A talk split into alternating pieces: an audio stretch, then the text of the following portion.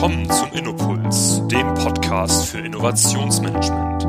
Hier geht es um Geschäftsmodelle, Ökosysteme, Tools und Kultur. Hallo liebe Hörer, willkommen zum Innopuls Podcast. Mein Name ist Martin Almdinger von der OMM Solutions GmbH. Wir befähigen den Mittelstand für die digitale Automatisierung und Innovation. In der heutigen Folge wollen wir über das Thema Innovationsfähigkeiten mit Fokus auf Innovation Labs sprechen.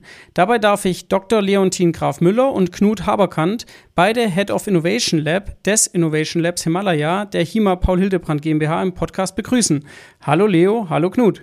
Hallo. Hallo.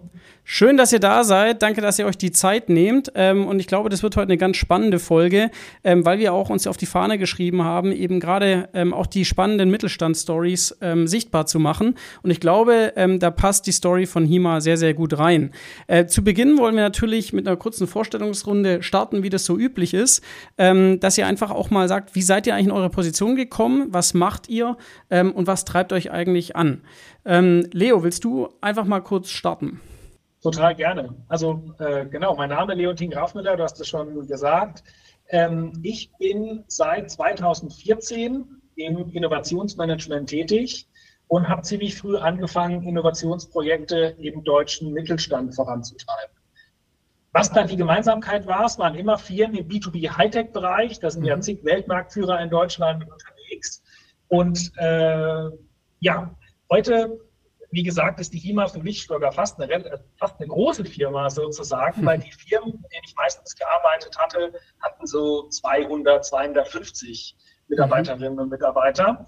Ähm, bei den Firmen habe ich das Thema Geschäftsmodellinnovation vorangetrieben, ohne es jetzt zwangsläufig immer, immer so zu nennen. Wir haben dann immer gesagt, es geht um zum Beispiel äh, kostengünstigere Individualisierung, Mass Customization Projekte gemacht. Kern war es aber immer Geschäftsmodellinnovation. Mhm. Und da war ich in mehreren Firmen von Anfang bis Ende dabei. So Prozesse gehen dann durchaus mal drei Jahre mhm. und habe das aus Forschungssicht begleitet. Also ich habe da äh, über vier Jahre an einem Forschungsinstitut gearbeitet, ein rein drittmittelfinanziertes, mhm. wo man ganz hands-on Industrieprojekte eben macht. Mhm.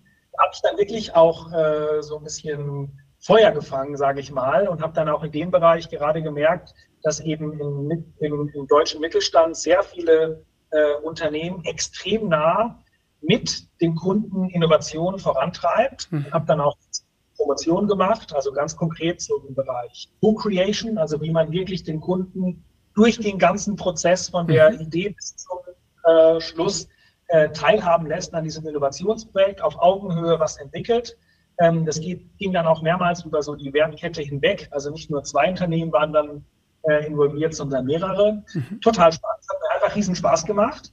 Ähm, irgendwann habe ich dann äh, eine kleine Innovationsberatung gegründet, weil ein paar dieser Firmen eben gefragt haben, ob man mich auch für kleinere Mandate haben kann. Mhm. Das hat mir super Spaß gemacht. Und nach einem kleinen Ausflug in eine große deutsche Fonduniversität, nämlich die FMU Nürnberg, wo ich der Referent des Präsidenten dort war. Äh, auch total spannend, Riesenuni, äh, 14.000 äh, Mitarbeiterinnen, Mitarbeiter, 50.000 Studis.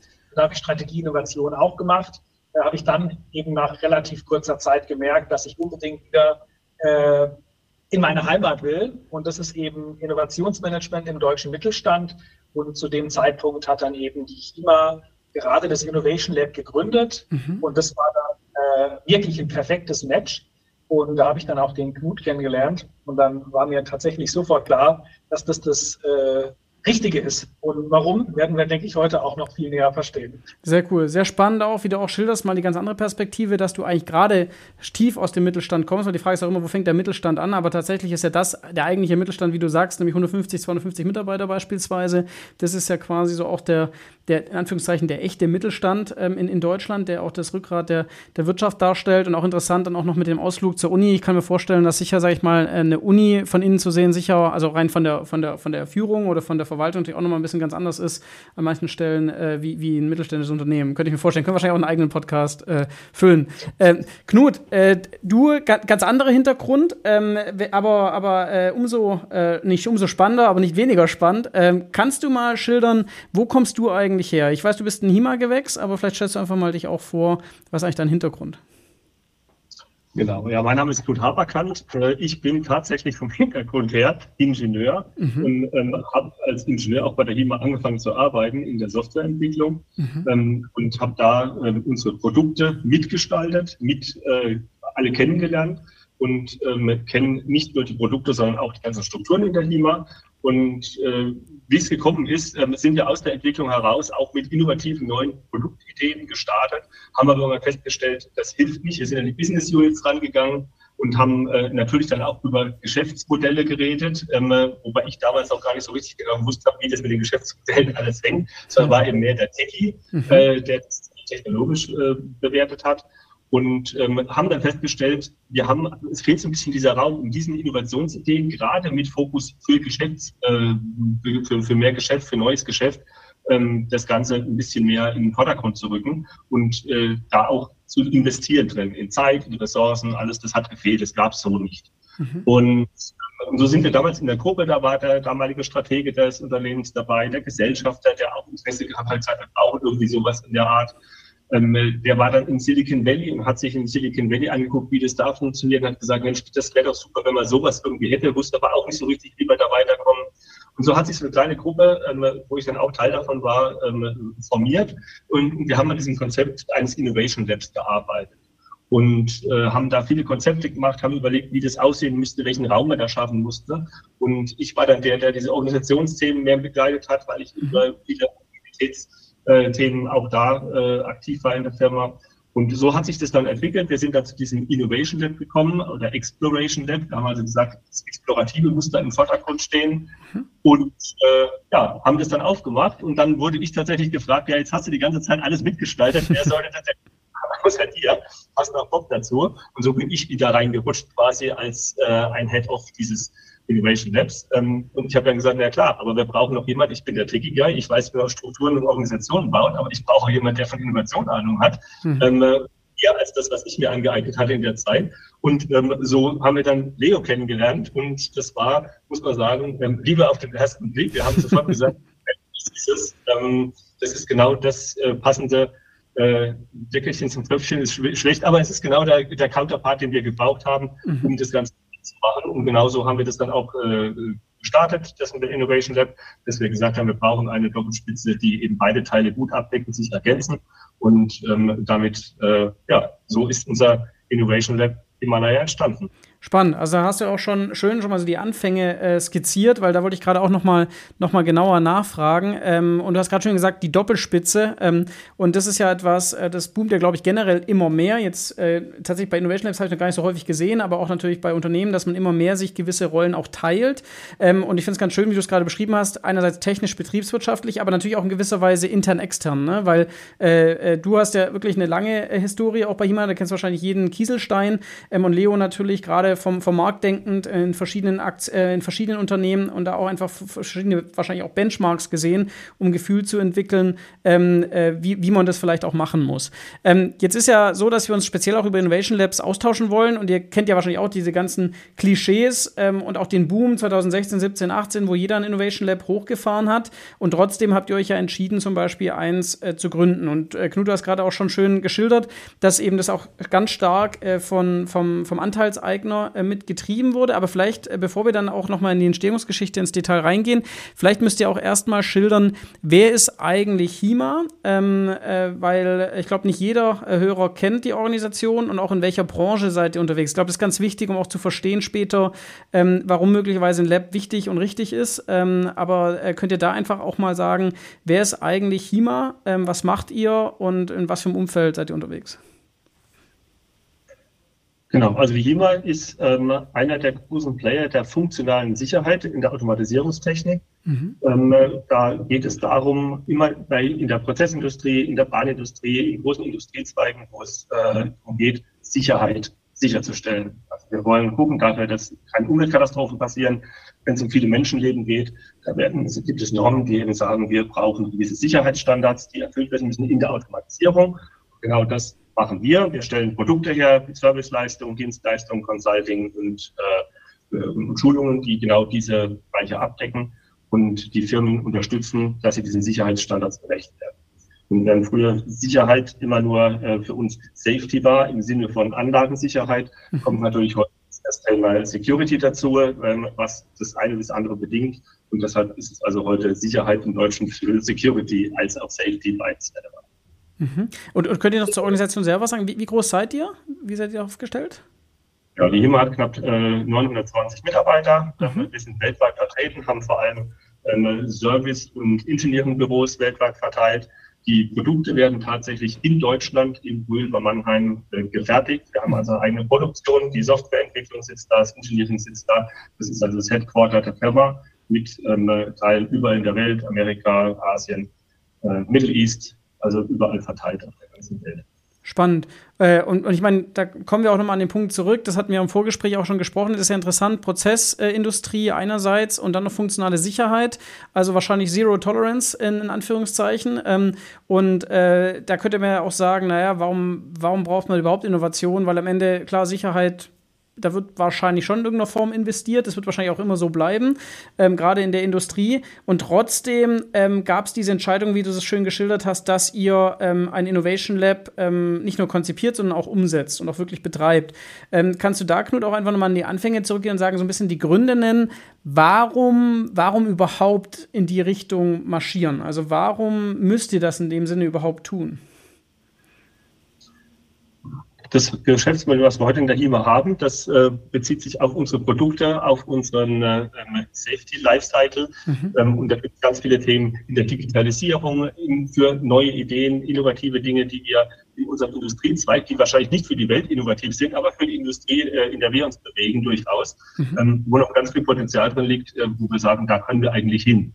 Jetzt ist es so, dass in der HIMA dieser Raum einfach nicht da war, wo wir diese Dinge mit uns beschäftigen können, explorieren können, wo wir über diese Themen nachdenken können, wo wir ähm, äh, Risiken minimieren im Sinne von Investitionsrisiken, wohin investieren wir, in welche Bereiche gehen wir und was, äh, was wollen wir mit diesen innovativen Ideen anfangen. Mhm. Es gibt auch keine Abfragung für diese Ideen. Also in der HEMA gibt es sicherlich viele Ideen oder gab es viele Ideen, die ja. über Jahre sich gestaut haben. Wo kommen die raus? Wo werden die nachverfolgt? Wo können wir mit denen umgehen und wo können wir diese äh, bearbeiten, so dass es aus den guten Ideen auch was werden kann, wo, wo dann auch eine Umsetzung daraus passiert. Und genau diese Dinge, ähm, da hat eben dieser Raum gefehlt, sowohl physisch als auch ähm, äh, inhaltlich. Mhm. Und deshalb haben ein Innovation Lab zu gründen, wo genau das passieren kann, wo professionell strukturiert diese Ideen eingesammelt werden können, wo diese Ideen nachverfolgt werden können und wo auch diese Ideen ähm, äh, dann zur äh, Umsetzung, wenn sie denn gut genug waren, ähm, weiterentwickelt werden. Das ist, glaube ich, also das ist, glaube ich, ein ganz wichtiger Punkt, äh, weil du gerade schon gesagt hast, der Raum hat gefehlt und viele denken ja erstmal tatsächlich nur an den physischen Raum. Ich meine, ihr habt den physischen Raum, ähm, aber natürlich ist es mit einem Raum alleine äh, natürlich nicht getan. Ähm, Leo, kannst du vielleicht, als du dazugestoßen bist, ähm, äh, auch mal schildern? Ich meine, wenn ich es richtig verstanden habe, dann war klar, es wird dieses Lab so geben, ich, ohne jetzt zu wissen, wie das genau quasi damals konzipiert war. Aber wie hast du es damals wahrgenommen, als du dazugestoßen bist, das gehört hast, ähm, da ist ein Lab geplant ähm, und du bist ja auch mit der, mit der ähm, Außenwelt stark in Interaktion gewesen. Du kanntest wahrscheinlich auch andere Labs. Ähm, wie würdest du sagen, wie bist du da an die Sache rangegangen? Ähm, wusstest du oder kennst du diese Vorbehalte auch von Labs, äh, dass man irgendwie, äh, ich sag mal, viel, viel, Sichtbarkeit erzeugt, aber dann nicht wirklich effektiv ist? Wie, wie, wie, wie, wie, wie hast du es wahrgenommen am Anfang?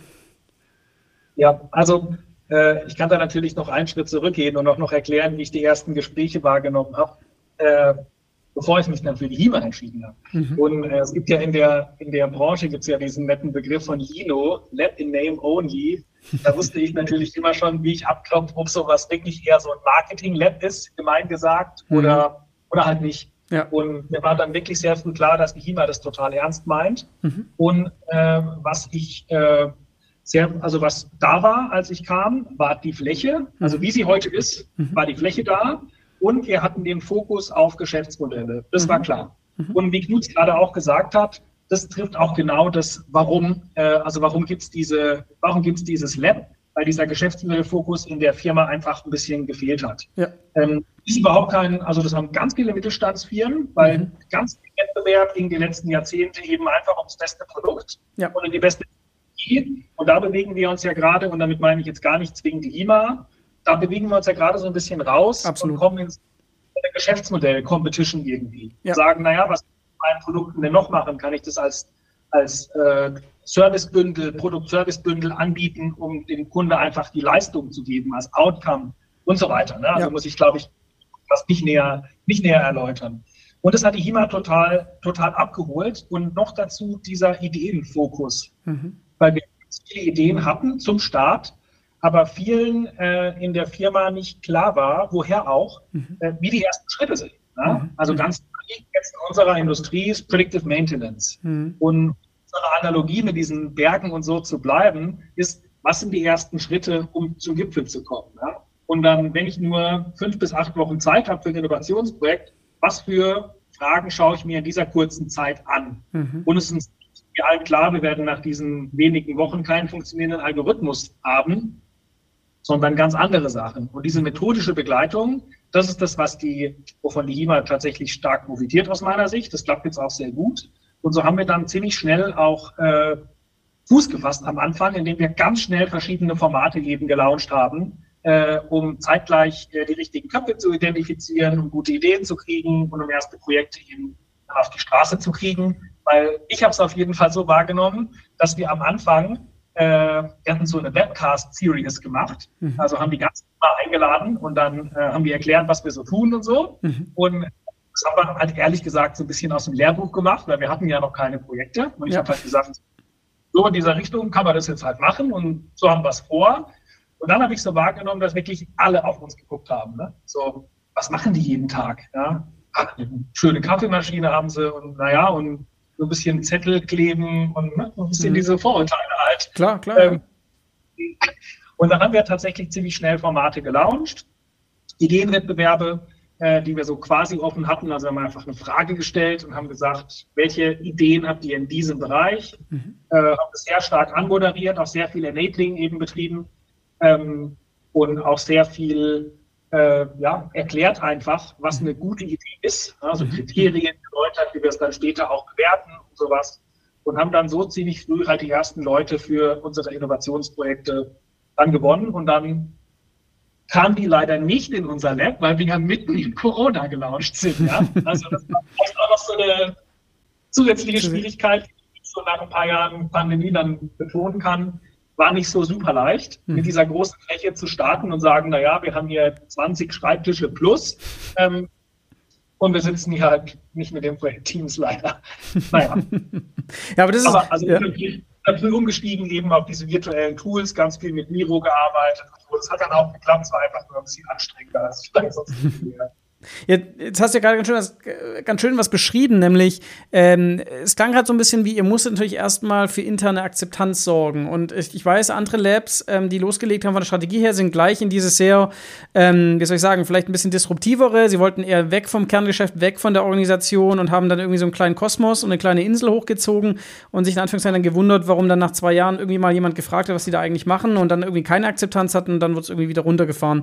Jetzt, jetzt äh, hast du ja auch gerade so schön geschildert, geschildert, dass ihr eigentlich am Anfang, ich nenne es jetzt mal wirklich viel Basisarbeit gemacht habt. Ihr habt versucht, die Leute irgendwie abzuholen. Du hast gerade auch gesagt, ihr habt erstmal vielleicht auch erklärt, was Idee ist und was eine Innovation ist, was ja tatsächlich äh, nach wie vor notwendig ist, weil halt dieses Wissen tatsächlich so in meisten Organisationen nicht, nicht vorherrscht. Man hat Produkte, aber das ist halt doch nochmal was anderes wie eine Innovation, ja, oder wie innovative Projekte oder Geschäftsmodelle.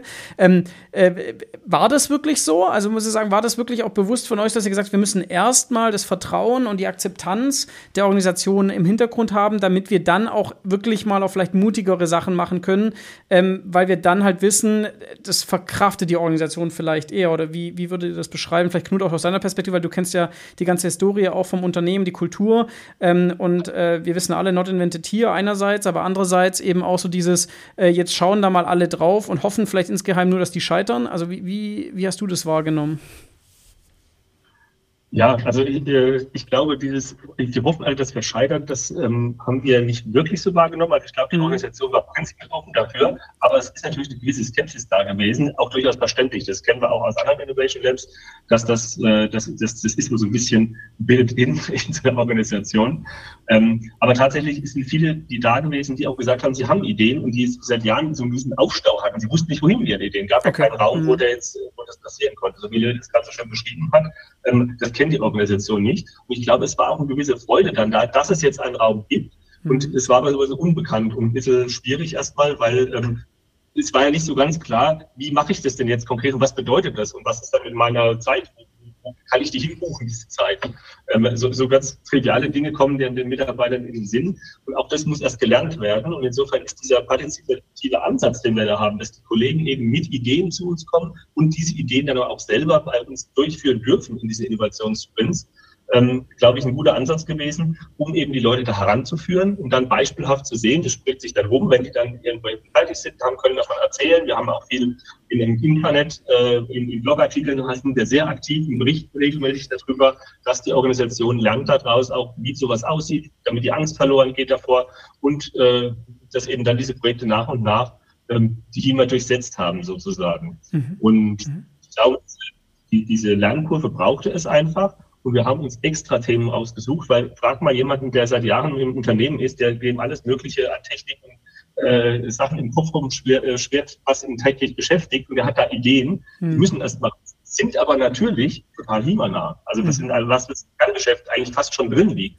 Ja. Und jetzt haben wir ähm, diese Themen zu erwischen, die möglichst im Randbereich liegen, wo man sagen, gut, da würde sich aber in den nächsten Jahren auch keiner mit beschäftigen, weil es halt doch zu weit aus dem Kerngeschäft weg ist aber in vollem Bewusstsein, es liegt am, nah am Kerngeschäft, aber ist natürlich auch was, was ein bisschen mehr auf Erfolg äh, ist und auch schneller geht, weil wir eben auch die Leute haben, die sich damit auskennen, die da dran sind, die verstehen, wie es funktioniert, die auch sagen, das ist meine Idee. Und auch die Umsetzung dann, die ist näher und leichter wieder in die Heimat zu kriegen, mhm. als irgendwas ganz Urbanes, was äh, ganz weit weg wäre und disruptiv und wo man sagt, wer würde es dann überhaupt dann umsetzen? Ähm, da kann die Organisation erstmal gar nichts mit anfangen.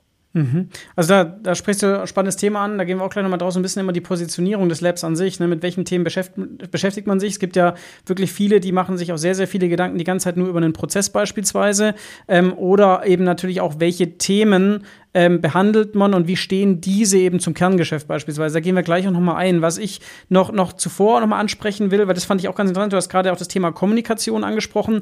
Ich glaube, ihr seid eine der wenigen Labs, die mir tatsächlich einfach auch von dem Storytelling-Aspekt aufgefallen sind. Also einerseits, das Lab heißt ja Himalaya ähm, und wenn man auf eure Website geht, das ist, glaube ich, eine der wenigen Websites, wo man gefühlt nach oben scrollt und nicht nach unten. Ähm, und auch äh, wirklich diese Analogie, die ich bisher nur bei, bei Dräger beispielsweise auch gesehen habe, die das eher mit einem Dschungel machen. Ihr macht macht das quasi mit einem Gebirge. Ähm, das scheint natürlich am Anfang für den einen oder anderen erstmal in dem Sinne süß, aber es ist natürlich äh, schon, glaube ich, wichtig, um viele Leute abzuholen und auch klar zu machen, äh, mit solchen Analogien zu spielen, äh, um, um auch so ein bisschen Storytelling zu machen, oder? War das ganz bewusst oder, oder hat sich da einfach eine Marketingagentur ausgetobt oder wie würdet ihr das beschreiben? Ähm, Natürlich haben wir auch Unterstützung von Marketingagenturen gehabt, aber die Entscheidung war insofern schon ganz bewusst, weil äh, erstens ähm, hatten wir tatsächlich auch mal ein Projekt, das Himalaya hieß, okay. ähm, in der HIMA schon zu frühen Zeiten, hat aber gar nichts damit zu tun gehabt, das war dann mehr persönliche Analogie, die wir da irgendwie mit reingebracht hat.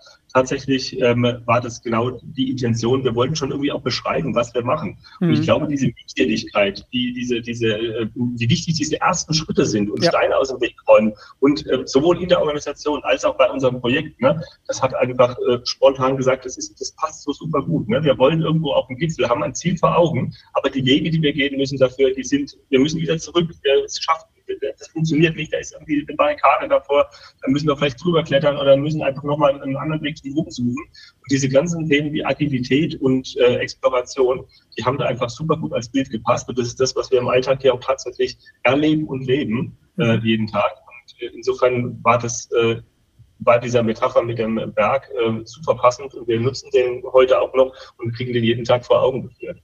Ja, ich glaube, also, also super. Ich glaube, damit kann man ganz schnell Leute auch, auch abholen. Das hat mir echt gut gefallen und äh, kann mir gut vorstellen, dass ihr das natürlich dann auch immer wieder ähm, äh, gut verwenden könnt.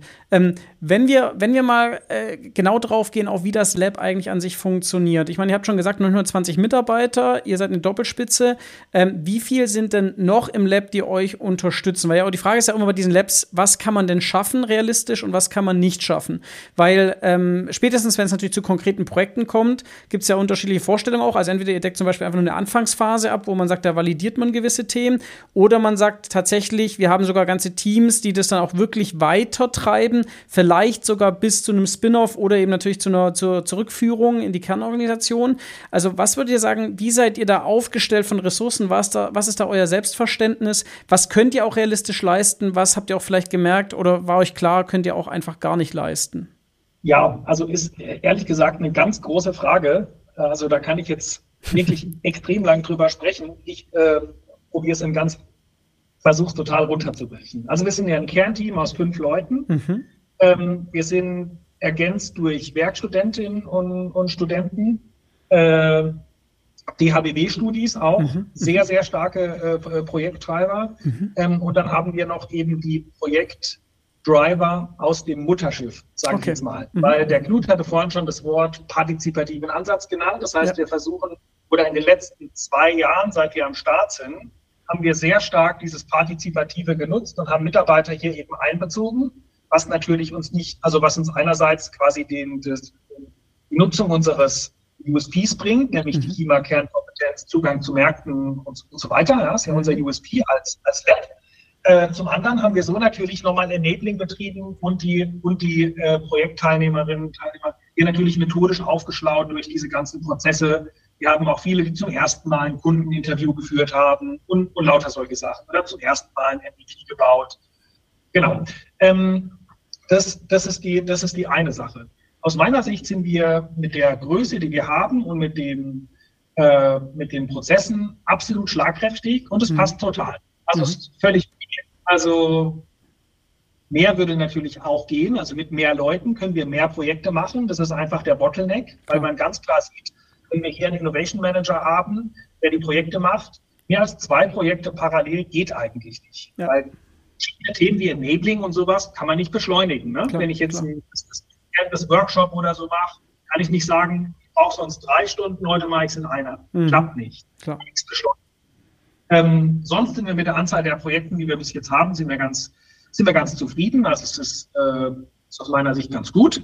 Ähm, und äh, vielleicht noch zum Design dieser Innovationssprints selber. Mhm. Die gehen immer acht Wochen und sind durch, wir führen die sozusagen durch Phasen. Mhm. Ähm, haben Projekte gehabt, die haben wir nach einer Phase quasi als Investment Ready übergeben, mhm. beziehungsweise übergeben ist nicht das richtige Wort, sondern gesagt uh, Ready to Invest. Ja. Äh, andere Projekte, die haben drei Innovationssprints gebraucht, mhm. wenn man eben im ersten Sprint eigentlich erstmal nur das Problem eingrenzt und sagt, okay, also ja. auf dieses Problem, da wollen wir eigentlich drauf handeln. Ne? Mhm. Ne? Und dann im zweiten Sprint gehen wir dann erst in die Lösung und, und so weiter. Mhm. Was wir immer machen, ist, wir haben keine Themen, die im Kerngeschäft der HIMA liegen. Also wenn jetzt jemand zu uns kommt und sagt, ich habe eine super Idee für das nächste HIMA-Produkt, also physisch so, mhm, ne, nächste mhm. Steuerung, sagen wir, ist total cool. Mhm. Ähm, aber dafür haben wir eine R&D-Abteilung und Innovation funktioniert da gut. Ja. Also da sind wir zuständig. Mhm. Ähm, das heißt, wir sind in diesem Free Horizon Model, sind wir in dieser zweiten und dritten Schale ja. und wir waren strategisch bis jetzt vor allem in der zweiten Schale aktiv. Mhm. Es gibt sicher System, da könnte man auch ein bisschen streiten und sagen, ui, das ist aber schon ziemlich nah am Kerngeschäft. Ja. Mhm. Ein, ein Beispielprojekt, da kann ich gleich noch was dazu, dazu sagen. Und genau, also das ist so das, also wir sind gut aufgestellt mit den fünf Leuten fest, plus eben die ja. Werkstudie, plus eben die Leute aus dem Mutterschiff. Das mhm. klappt wirklich. Mhm. mhm. Äh, immer fünf bis acht Wochen. Äh, danach entscheiden wir, geht es weiter, geht es nicht weiter. Mhm. Ähm, wie geht's weiter? Ähm, Ausgründung oder du hast vorhin noch das Wort Ausgründung slash Spin-off genannt. Mhm. Äh, kam es jetzt ehrlich gesagt noch gar nicht bei uns zur Diskussion. Ja. Einfach der Sache geschuldet. Wir sind aktuell nah am Kerngeschäft. Ja. Und wenn wir ein Geschäftsmodell vom Stapel lassen, das tagtäglich auf Ressourcen in der HIMA zurückgreift, dann macht ein Spin-off überhaupt keinen Sinn. Ja. Äh, das heißt, das ist jetzt noch kein Thema. Ja, ja. Nee, okay, verstanden.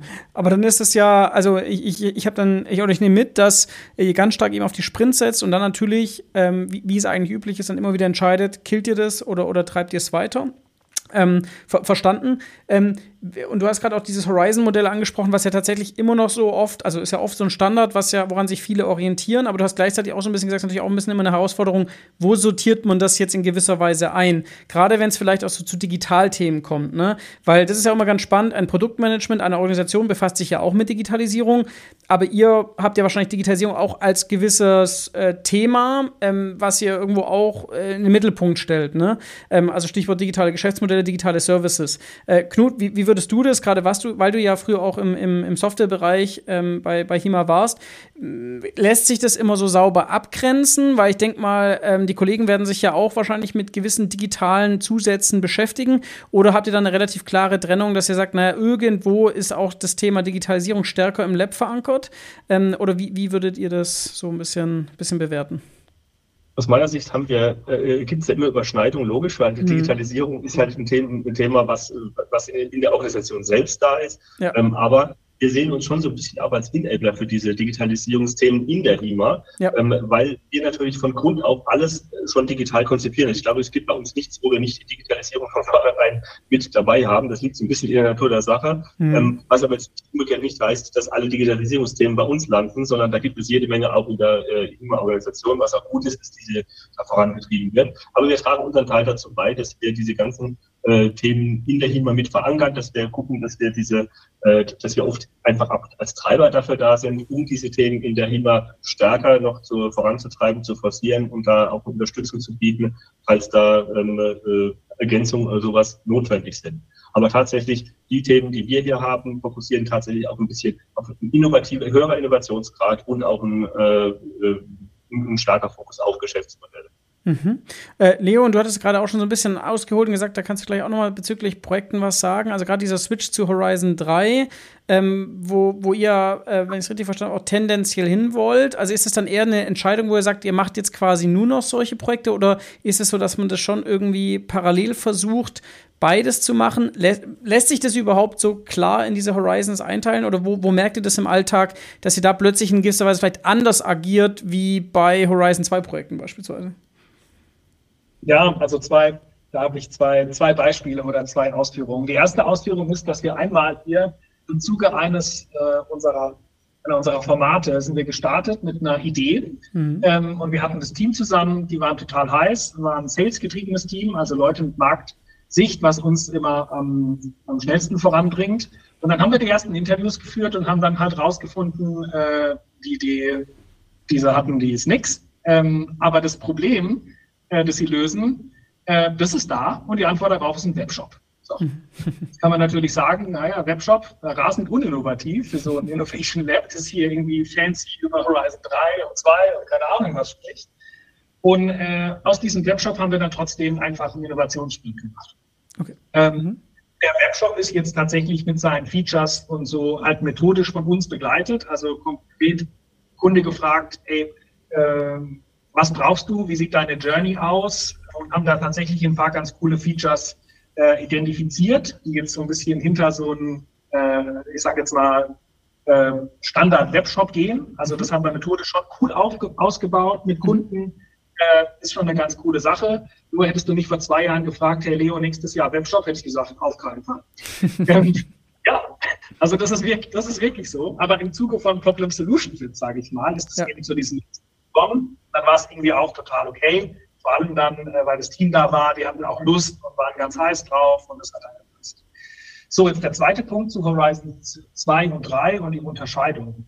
Also ähm, wir werden nicht unsere Innovationssprints, wie wir sie heute machen, runterfahren. Das ist nicht das mhm. Ziel. Mhm. Ähm, wir haben jetzt aber gemerkt, dass wir jetzt die Strukturen und die Prozesse, die haben wir jetzt alles sauber etabliert und die fordern uns auch einfach erheblich weniger Zeit ab. Also das ist mir gerade die letzten Monate aufgefallen, ähm, als wir so eine neue äh, Ideenkampagne äh, gebaut haben. Das ging total schnell einem unserer äh, Teammitglieder von der Hand. Während wir letztes Jahr halt wirklich alle noch zusammensaßen, regelmäßig Stunden äh, diskutiert und so, das ging viel schneller. Mhm. Und die Zeit, die wir da sparen, und da beackern wir, wie gesagt, konkret Horizon 2. Das können wir super gut mit den Kollegen aus dem Mutterschiff. Ähm, und die gesparte Zeit, die wollen wir jetzt in den Horizon 3 stecken.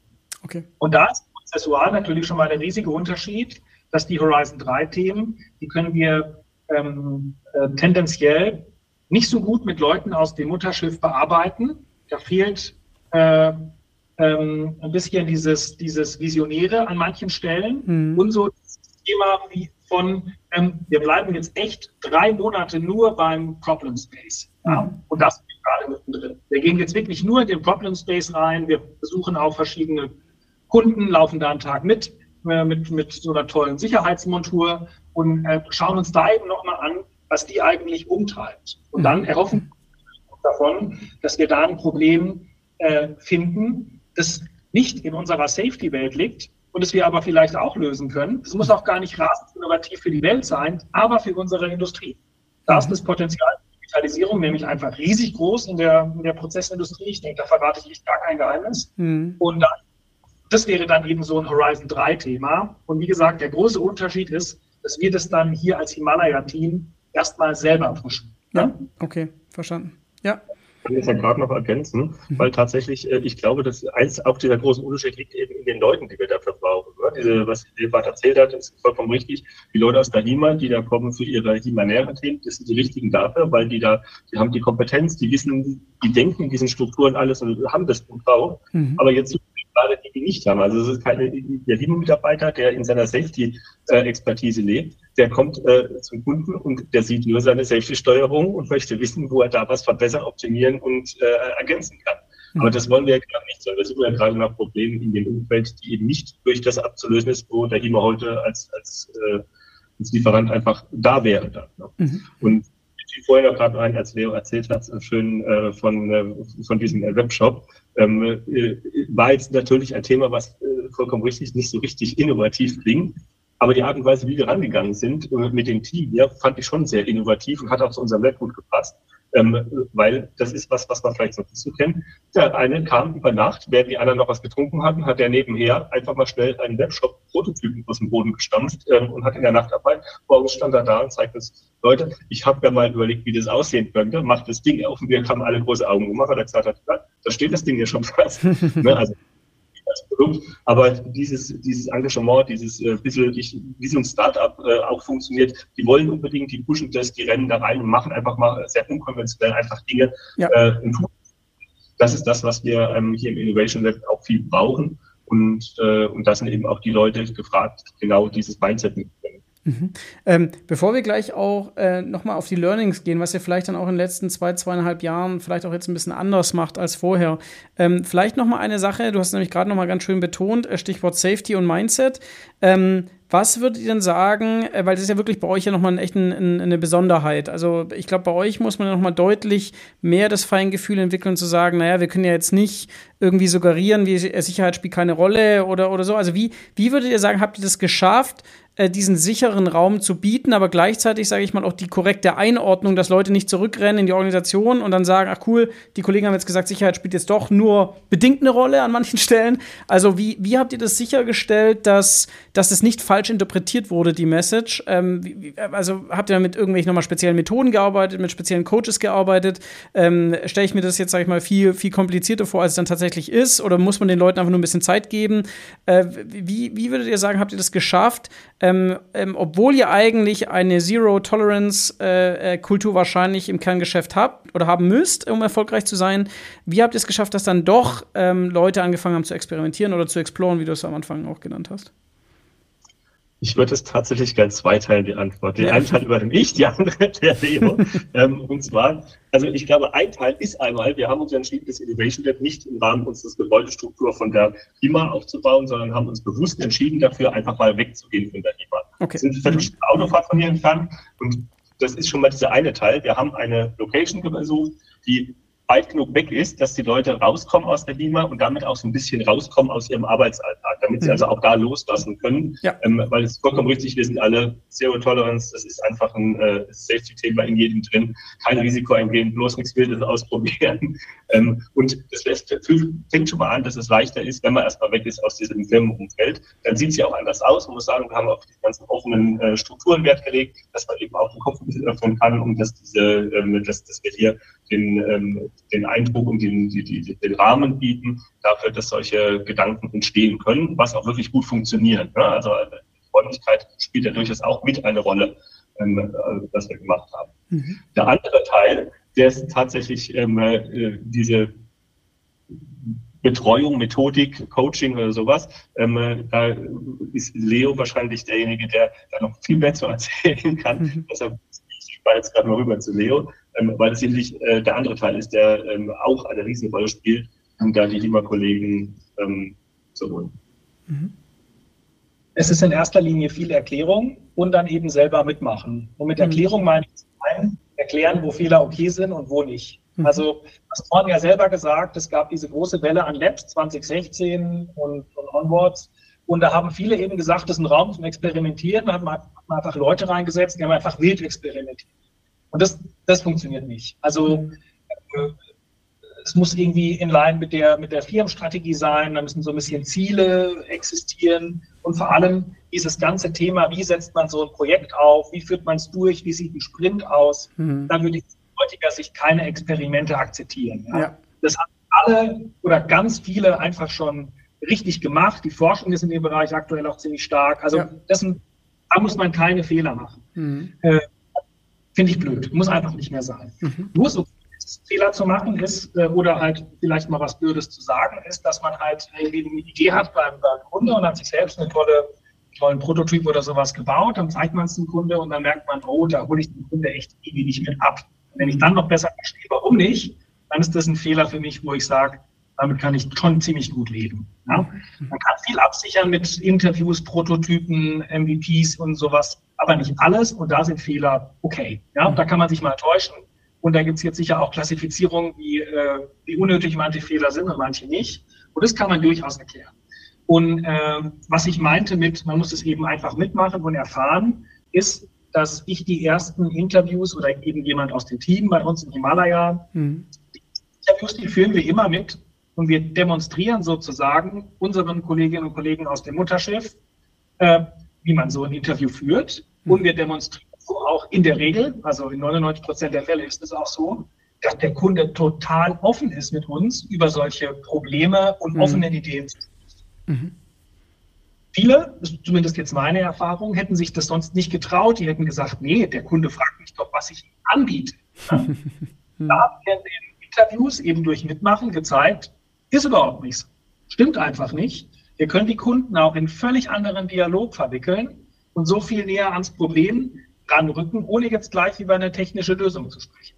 Mhm. Und das ist wieder der Teil, wo man nichts beschleunigen kann, ja, weil da diese Erfahrung muss man ihnen, muss man den Kolleginnen und Kollegen einfach ermöglichen. Da gibt es kein, gibt's keine Shortcut. Ja. Ähm, dann klappt es auch. Und dann werden die auch viel, werden die auch viel, viel offener sofort und merken auch, hey, äh, total clever, den Kunden ganz früh zu fragen, ähm, mhm. was er von hält oder so. Mhm. Mhm äh, erstmal viel investieren, was bauen und dann merken, oh ja, also mein, meine Lösung, die, die, löst schon ein Problem, aber das hat mein Kunde nur einmal im Jahr mhm. und da frickelt er sich durch und das ist für den Kunde okay. Also das ja. hatten wir auch.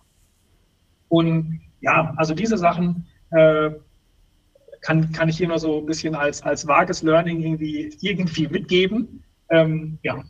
Nee, klar. Okay. Hm, gut, sorry, ja wir nutzen natürlich auch äh, das Branding Himalaya, mhm. ähm, weil wenn wir mit Kunden, also gerade extern reden, dann reden wir über Himalaya. Also wir machen die Termine, wir haben eine eigene Domain, wir haben ein eigenes, äh, eine eigene Internetadresse, wir haben eine eigene E-Mail-Adresse und Termine, die wir ausmachen, das sind Himalaya-Termine. Und auch das ist nach außen schon mal, glaube ich, eine wichtige Differenzierung. Ja. Die Sichtweise, wir reden jetzt über Himalaya-Sachen und nicht über die HIMA. Auch wenn ein HIMA-Kollege dabei ist, der ist ja. aber auf Himalaya-Seite dabei.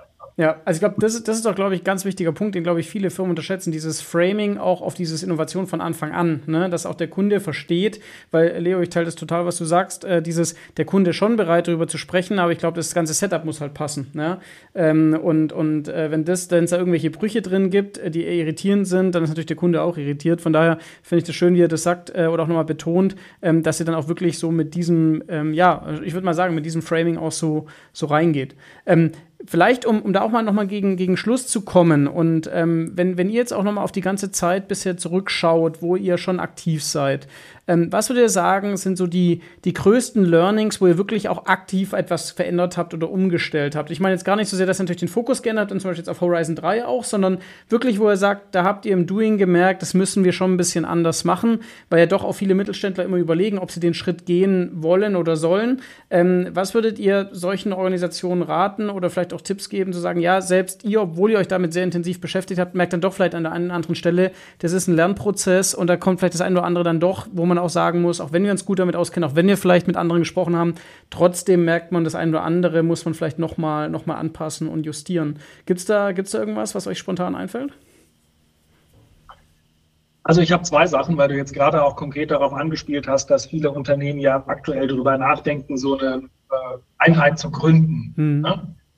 Da wäre jetzt so mein Tipp. Also ich finde es irre gut, wie die HIMA das gemacht hat von, von Anfang an. Mhm. Die, die drüber nachdenken und nicht diesen, diesen Push haben, von wegen, ja klar, wir machen das jetzt, mhm. die sollen einfach einen Innovationssprint sich von einer Agentur oder von einer Beratung einfach einkaufen. Da gibt's mhm. gute am Markt, fertig. Und dann kann man damit die ersten Erfahrungen sammeln und schon mal so ein bisschen Luft schnuppern. Ja. Ähm, weil wie gesagt, es geht da um, um Erfahren und, und Mitmachen mhm. und eben auch äh, diese Möglichkeit, den Kunde in so einen anderen Dialog zu verwickeln. Mhm. Weil wie soll man denn, wie soll es sonst gelingen? Ich weiß es wirklich nicht. Also ja. das ist, wäre jetzt einfach so mein goldener Weg, das, das zu tun.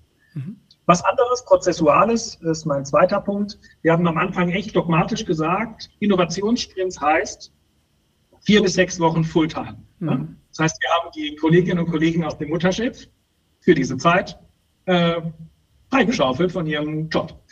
Mit der Schwäche, dass wir ähm, so Consulting, Sales kaum in die Projekte bekommen haben, weil das kann man wirklich nicht erklären, dass ein Sales Guy jetzt irgendwie sechs Wochen. Klar, nicht, nicht da ist. also, klar. Ähm, und aber mit der, mit der großen Stärke, dass man nach sechs Wochen, da war wirklich richtig Substanz da. Das muss ich sagen. Also, das war wirklich wild, was wir da in diesen sechs Wochen dann geschafft hatten. Ähm, es war dennoch einfach ein ganz großer Kampf immer intern, die Kolleginnen und Kollegen halt frei zu kämpfen sozusagen. Ne? Mhm. Ne? Ich nicht nach dem Kollege fragt, der im Eck sitzt und vielleicht wenig zu tun hat, sondern man sagt, ey, wer ist der Beste aus deinem Team, den will ich gerne haben und zwar für sechs Wochen. Mhm. Dann sagt keiner, Leiter, Tagesleiterin, sagt keine, nee.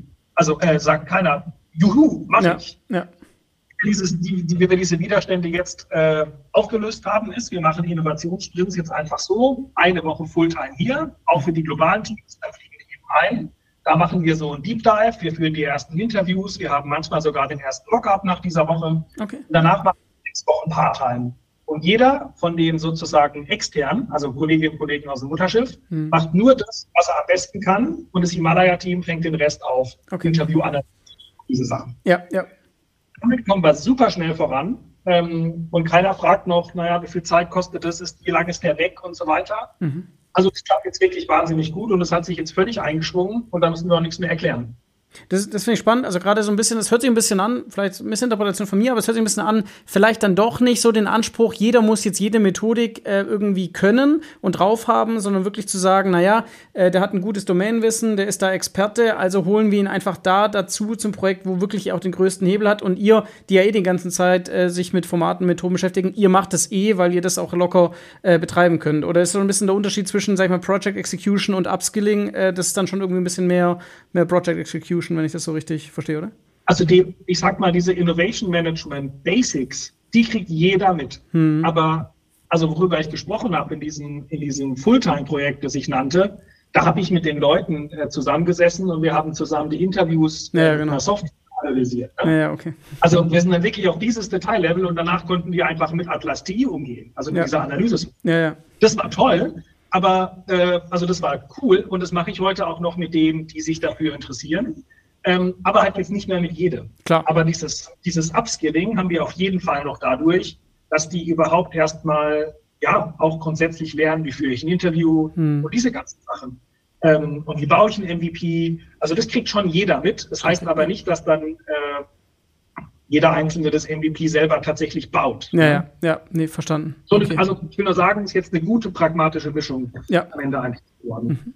Knut, was würdest du sagen, wenn du jetzt den ganzen Prozess dir anschaust, von wirklich Entscheidungen über ähm, jetzt eben möglicherweise dann eben auch in Horizon 3, was sind so die Learnings, die du auch siehst, wo, wo ihr Dinge angepasst habt? Ähm, vielleicht auch ein Riesenlearning für dich persönlich, äh, wo, wo du sagst, wow, das ist äh, echt spannend auch zu sehen. Vielleicht auch gar keine Änderung, sondern eher ein, eine Bestärkung. Also fallen dir da auch noch Sachen ein, ähm, wenn du da zurückblickst?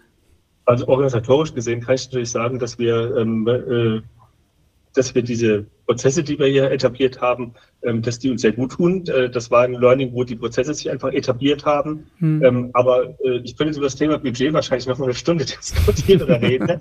ähm, aber tatsächlich auch da haben wir ein Learning und eine, äh, wirklich gute Verbesserung, einen guten Stand erreicht. Wir sind sehr happy, wie wir die, die, die Budgetorganisation äh, mit der HIMA haben.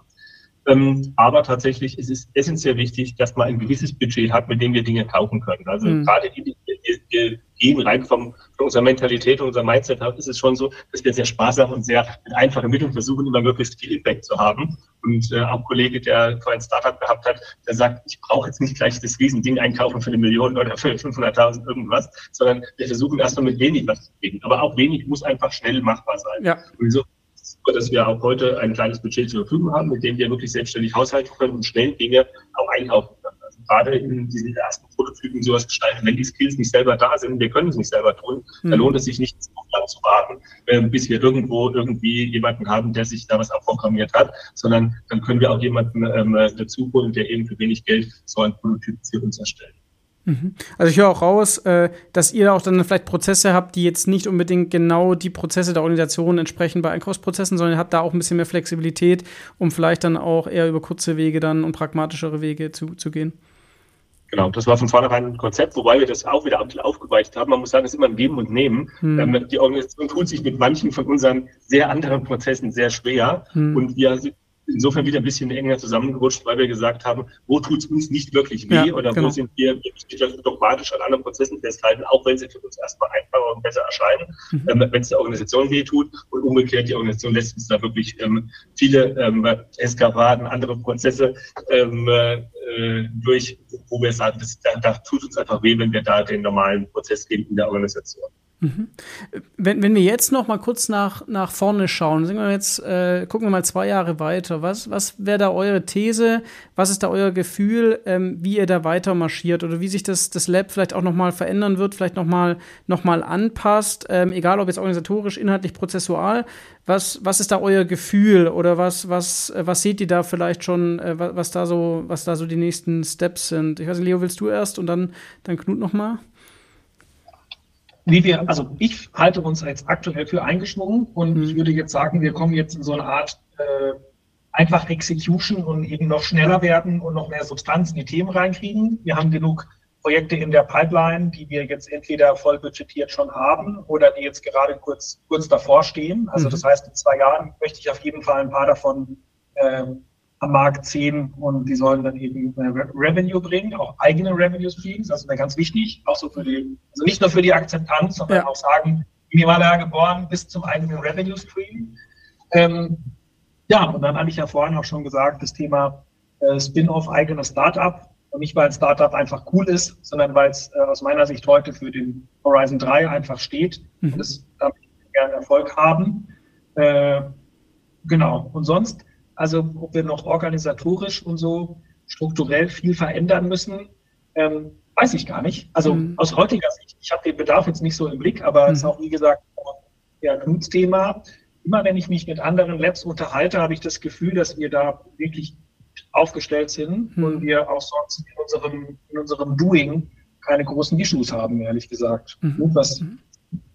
Ja, ich selbst genauso. Also ich, ich äh, war ja lange Zeit der, der, der Meinung, wir müssen schneller wachsen, ähm, um eben mehr Projekte auch äh, parallel betreiben zu können. Aber ähm, im Nachhinein bin ich ganz froh, dass wir, dass wir quasi natürlichen Wachstum hatten, ähm, äh, weil es natürlich auch organisatorisch aufwendiger ist, diese, diese, diesen Wachstum zu begleiten. Und ähm, das ist was, was äh, in dem Tempo, wo wir das mitgemacht haben, bis heute sehr gut ist. Ob wir das dann weitermachen müssen, das ist dann eher eine Frage. Brauchen wir mehr Projekte? Ich weiß es gar nicht. Oder müssen wir mhm. nur gezielt Projekte machen und vielleicht noch ein bisschen an der Performance arbeiten? Das wäre tatsächlich mein, äh, mein, meine Vision, wenn ich nach vorne gucke, dass wir noch ein bisschen mehr ähm, Effizienz noch schneller werden. Ne? Mhm. Und die, die heute vielleicht einfach auch organisatorisch gesehen mit Mutterschiff und Himalaya und alles nicht in der Lage sind, schneller zu sein, dass wir da noch lernen oder Wege finden, um da noch mehr Tempo aufzulegen, damit wir auch so ein bisschen diese Innovationssprints wirklich als Sprint mehr äh, noch erleben. Ähm, nicht, weil heute schlecht ist, aber weil ich denke, da ist noch Potenzial, äh, das, das wir ausschöpfen können in Zukunft. Und ansonsten ähm, glaube ich, dass sich organisatorisch auch nochmal was tut, wenn wir über diese Start-up-Sachen reden und da auch erfolgreich sind, dann ähm, kann ich mir fast nicht vorstellen, dass es einfach nur so bleibt, sondern dann wird einfach organisatorisch was passieren, weil wir mit damit auch wachsen würden. Ne? Weil ja. äh, das ist, ist glaube ich, auch natürlich. Insofern bin ich gespannt, ähm, guter Dinge und äh, bin auch überzeugt davon, dass sich was bewegt. Ähm, weil Stillstand wäre ja gerade für den Lobbyismus ja blöd. nee, und auf jeden Fall, also ich höre auch den Anspruch raus, ganz schön. Äh, Knut, du hast von Performance gesprochen, Leo auch von Revenue Streams. Also da sieht man ja, um was es eigentlich bei Innovationen auch geht.